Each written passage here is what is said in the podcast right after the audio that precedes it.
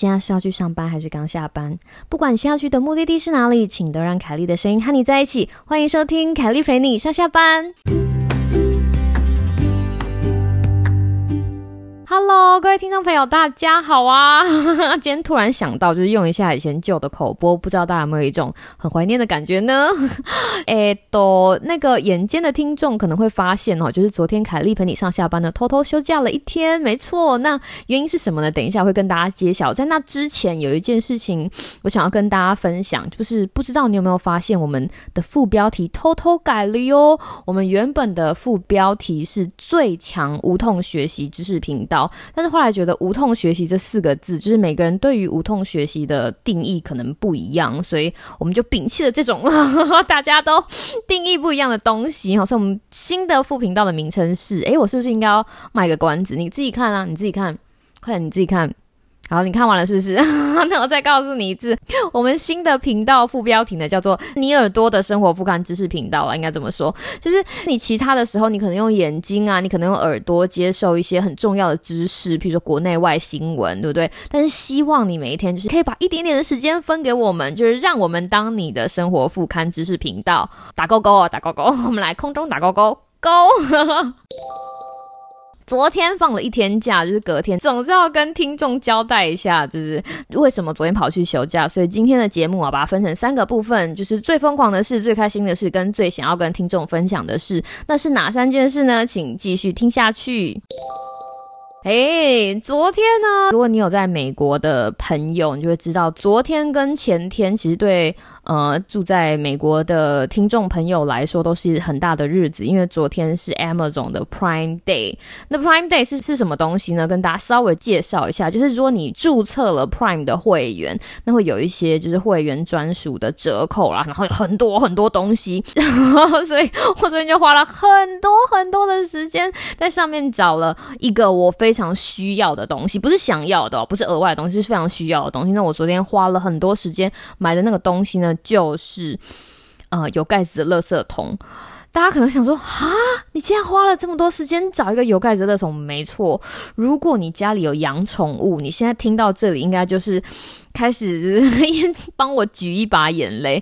你知道吗？家里有狗，它会对什么地方都会有兴趣，所以我就是我的厨房基本上就得。弄得非常干净，我不能把食物放到它可以够得到的地方，要不然它就会跳上桌子，或者是你知道跳上那个 琉璃台，只为了要吃那个有味道的食物。就是我的狗是一只贪吃狗。那问题来了，因为我现在就缺一个就是垃圾桶。我平常的垃圾桶是那种比较便宜的，就是没有盖子。那垃圾桶对于我家的小狗来说是一种像黑洞般有莫名吸引力的地方，你知道，它就觉得垃圾桶里面跟天堂一样。就是里面可能会有啊，就是吃完花生酱的瓶子啦，或者是有任何的食物包装哈，不是厨房的那个，是其他另外的垃圾桶，有任何的包装，或者是有你知道吃完洋芋片的袋子，那些东西对他来说都只是有莫名的吸引力，所以我就觉得不行哈，我一定要帮他买一个，是帮他是帮我，好吧？OK，帮我 买一个有盖子的乐色桶，所以我就想说，好吧，那就。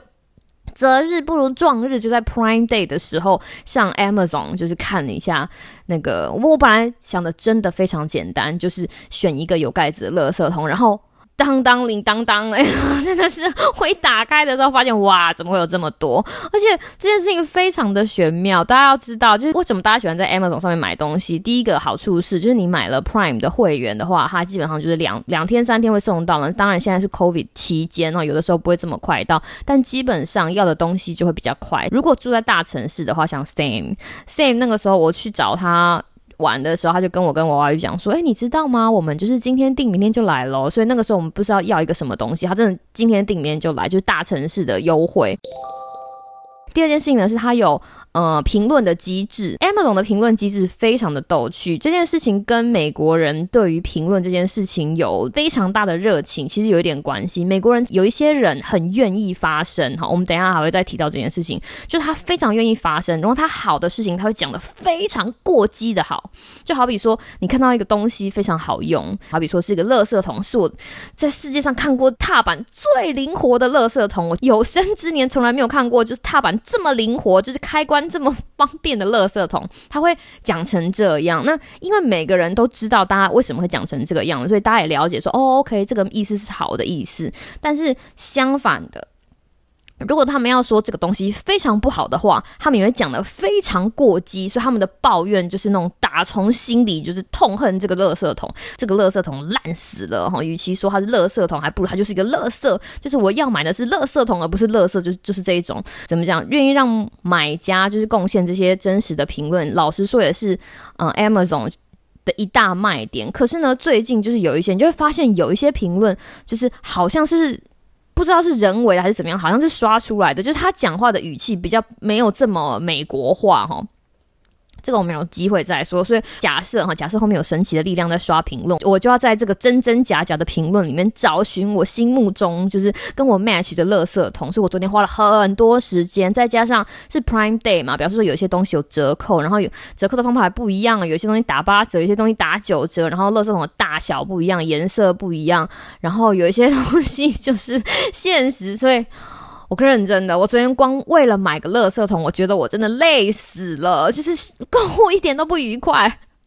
是谁跟我说购物很愉快？赶快来告诉我啊！但是最后我终于买到了，好不好？这这是好消息，是我最后终于花录那个凯莉陪你上下班的时间买到了一个我觉得很棒的，而且可以避免就是阿波就是窥探里面秘密的，就是掀盖垃圾桶，所以是我昨天做的最疯狂的事。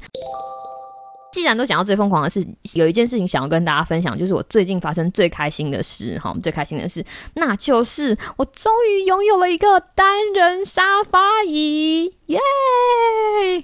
大家想说，嗯，什么东西？没有，大家要知道，就是我很喜欢书哈，然后我也很喜欢阅读，就是纸本的书，就是纸本的书会有让人家有一种就是你知道 心情非常愉快，就是看着字在纸本上面书跳一样，就会觉得 莫名的愉悦感，就是从心中就是慢慢爬起来。有喜欢看书，你会想要坐在一张舒服的椅子上面看书，所以我从我从自己住开始就一直很想要有一把就是单人沙发椅。这件事情一直放在我的心里。可是大家也知道，我就是你知道搬家城市，我就我就一直搬家，一直搬家，带着单人沙发椅。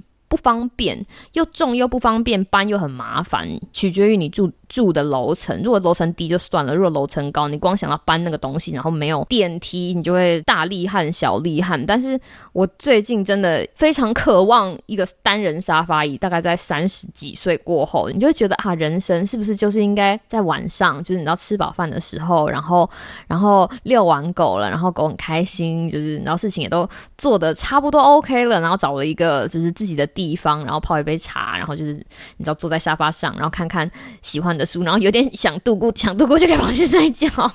当然啦，这件事情就是一个梦想。然后最近我终于就是找到了我喜欢的那个单人沙发，而且还有靠手的，就是它有手可以靠靠。最近我也在整理很多东西嘛，哈，就是我会在收纳特辑里面跟大家慢慢分享。我最近整理完东西之后，终于把那个单人沙发也放到我内心里面那个角落，旁边还有一个灯啊。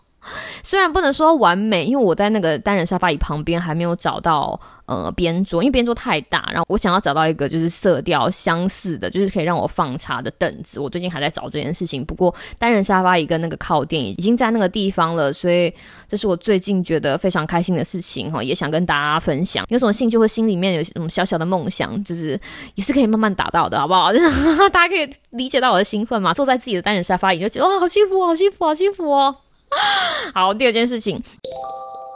那第三件事情呢，是最想要跟听众分享的是，既然是礼拜五了嘛，你知道我们今天就轻松一点来聊一下，就是呃有关于民调这个部分。然后听众说啊，不是说 不是说礼拜五吗？我们不是要轻松讲事啊，我们就来轻松聊一下，就是民调这件事情。大家也知道，就是最近美国啊，川普跟拜登就是选举，随着选举的慢慢靠近，民调的新闻或是做民调的机构，他们的工作量就是其实在最近都达到了一个高峰，因为民众想知道。然后他们也得做出有品质的、有效率的东西。那有大公司在做这件事情，小公司也在做这件事情，所以今天就会有这个新闻说：哦，那某某民调公司做了什么什么什么什么，某某民调公司做了什么什么什么。因为这些新闻有的时候并不仅仅是在美国本土，还会你知道，像国外的国外的大家，好比说在台湾的大家，台湾的媒体也会很非常关注这方面的新闻。那 那身为一个跟数字搏斗的呃 相关从业人员，凯莉呢要跟大家科普一些基本的知识，这样下次你就不是只是看热闹，你就可以看门道。我知道了，大家看民调想要知道就是结果嘛，就是哦到底是川普赢还是拜登赢？这件事情固然很重要，因为大家想要知道的就是现在人民到底是怎么想，对不对？民调啊、问卷啊，它其实最基本的功能就是为人民发声。但是有一件事情大家要知。道就是它的抽样方法很重要哈，为什么我要在这边跟大家讲一下抽样方法的重要性？抽样方法呢，基本上分成两种，一种是随机抽样，一种是不随机抽样。想想看，随机抽样的意思跟随机抽样的意义在哪里？因为你知道美国这么多人，对不对？我到底要怎么样可以找到一群人，他们的声音或他们的意见可以代表这一大群人呢？哈，解方就是随机抽样，随机抽样就好比说，我们要在这美国就是三亿多的人民里面随机抽样出一千个人，然后假设这一千个人他们的。回答就可以代表美国这三亿多人的回答。随机抽样的好处是因为它的几率是随机的，所以它并不会受到这么多环境因素的改变。那不随机抽样是什么呢？你就想想看，基本上我们一般碰到的问卷很多都是不随机抽样。好比说在那个嗯市场门口前面说来，你帮我填一个问卷，来你帮我填一个问卷，或者是比较常见的例子有呃在社群媒体上说啊各位同学就是。你可以帮我一下吗？这个是我的硕士论文，然后他就贴在他的脸书我上面，或者是他就贴在传连那个赖连接，说哦不好意思，这个是我的连连接，请你帮我填一下。那不随机抽样方法的好处跟坏处是什么呢？好处是你很容易捞得到人，如果你在很多地方捞人的话，对不对？好比说今天如果是我的硕士论文，我需要呃两百份问卷，那我今天就脸书贴一贴，然后 Line 家族群组 Line 传一传，然后跑去 Telegram。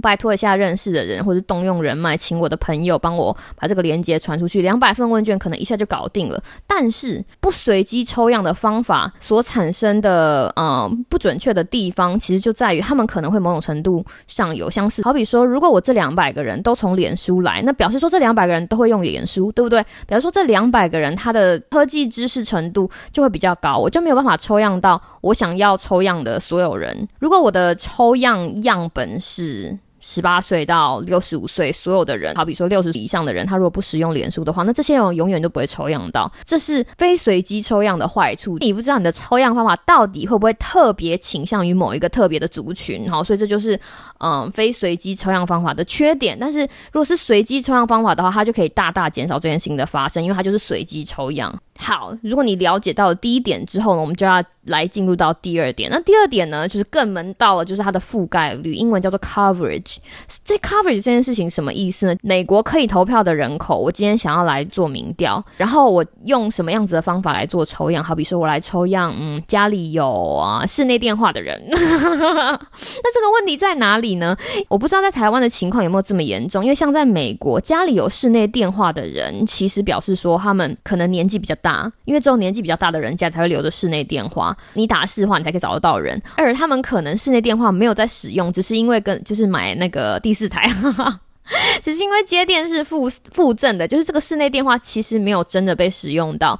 今天如果使用室内电话来做抽样的话，它的覆盖率绝对不可能是百分之一百。换句话说，没有办法接触到我所有想要抽样到的人。抽样的概念其实非常简单，就是好比说，今天我若用室内电话啊，然后我就买哦所有拥有市话人的名单，然后我就拿到名单了之后，我就用电脑哒哒哒哒，我就抽样。好比说我抽一千个人，然后呢就打电话给他们。可是问题在于，如果一刚开始拿到这个名单，它就不是全美国人民的这个名单，那我抽这个到底是抽什么开心的？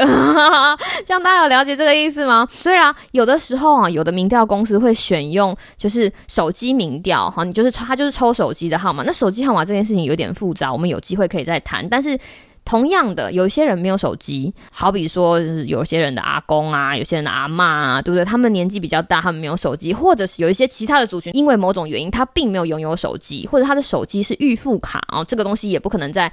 电信公司给的手机名单里面，所以想当然了，要做民调的时候，这些人的意见就不可能被听到，你知道这就不准确了。通常哈，如果是大民调公司的话，他们会做的抽样的方法呢，我们叫做多 frame RDD，就是他会用视化跟手机两个在一起，然后用随机抽样的方法来把它的覆盖率往上升。哈，这是一个就是解决的方法。所以大家在看民调的时候，你除了要看一下抽样方法，还要看它的覆盖率，因为覆盖率这个问题其实是民调界大家知道的很大的问题，所以还有另外一个方法，是直接用住址来抽样。好比说，就是我跟尤其有搭档的业者购买所有人的。地址，然后呢，用所有人的地址来去抽样，那你就知道这个抽样出来结果的准确率，完完全全就会比用视化或者用手机的覆盖率来的高，对不对？因为每一个人邮差都会知道他们家的住址啊，这样你才会收得到东西。所以这是另外一个方法。那还有另外一种就是民调方法呢，就是网路。所以讲到网络这件事情，你认真的想想看，你想想看，光抽样这有没有可能拿到所有人的 email 账号？我给你三十秒，不可能。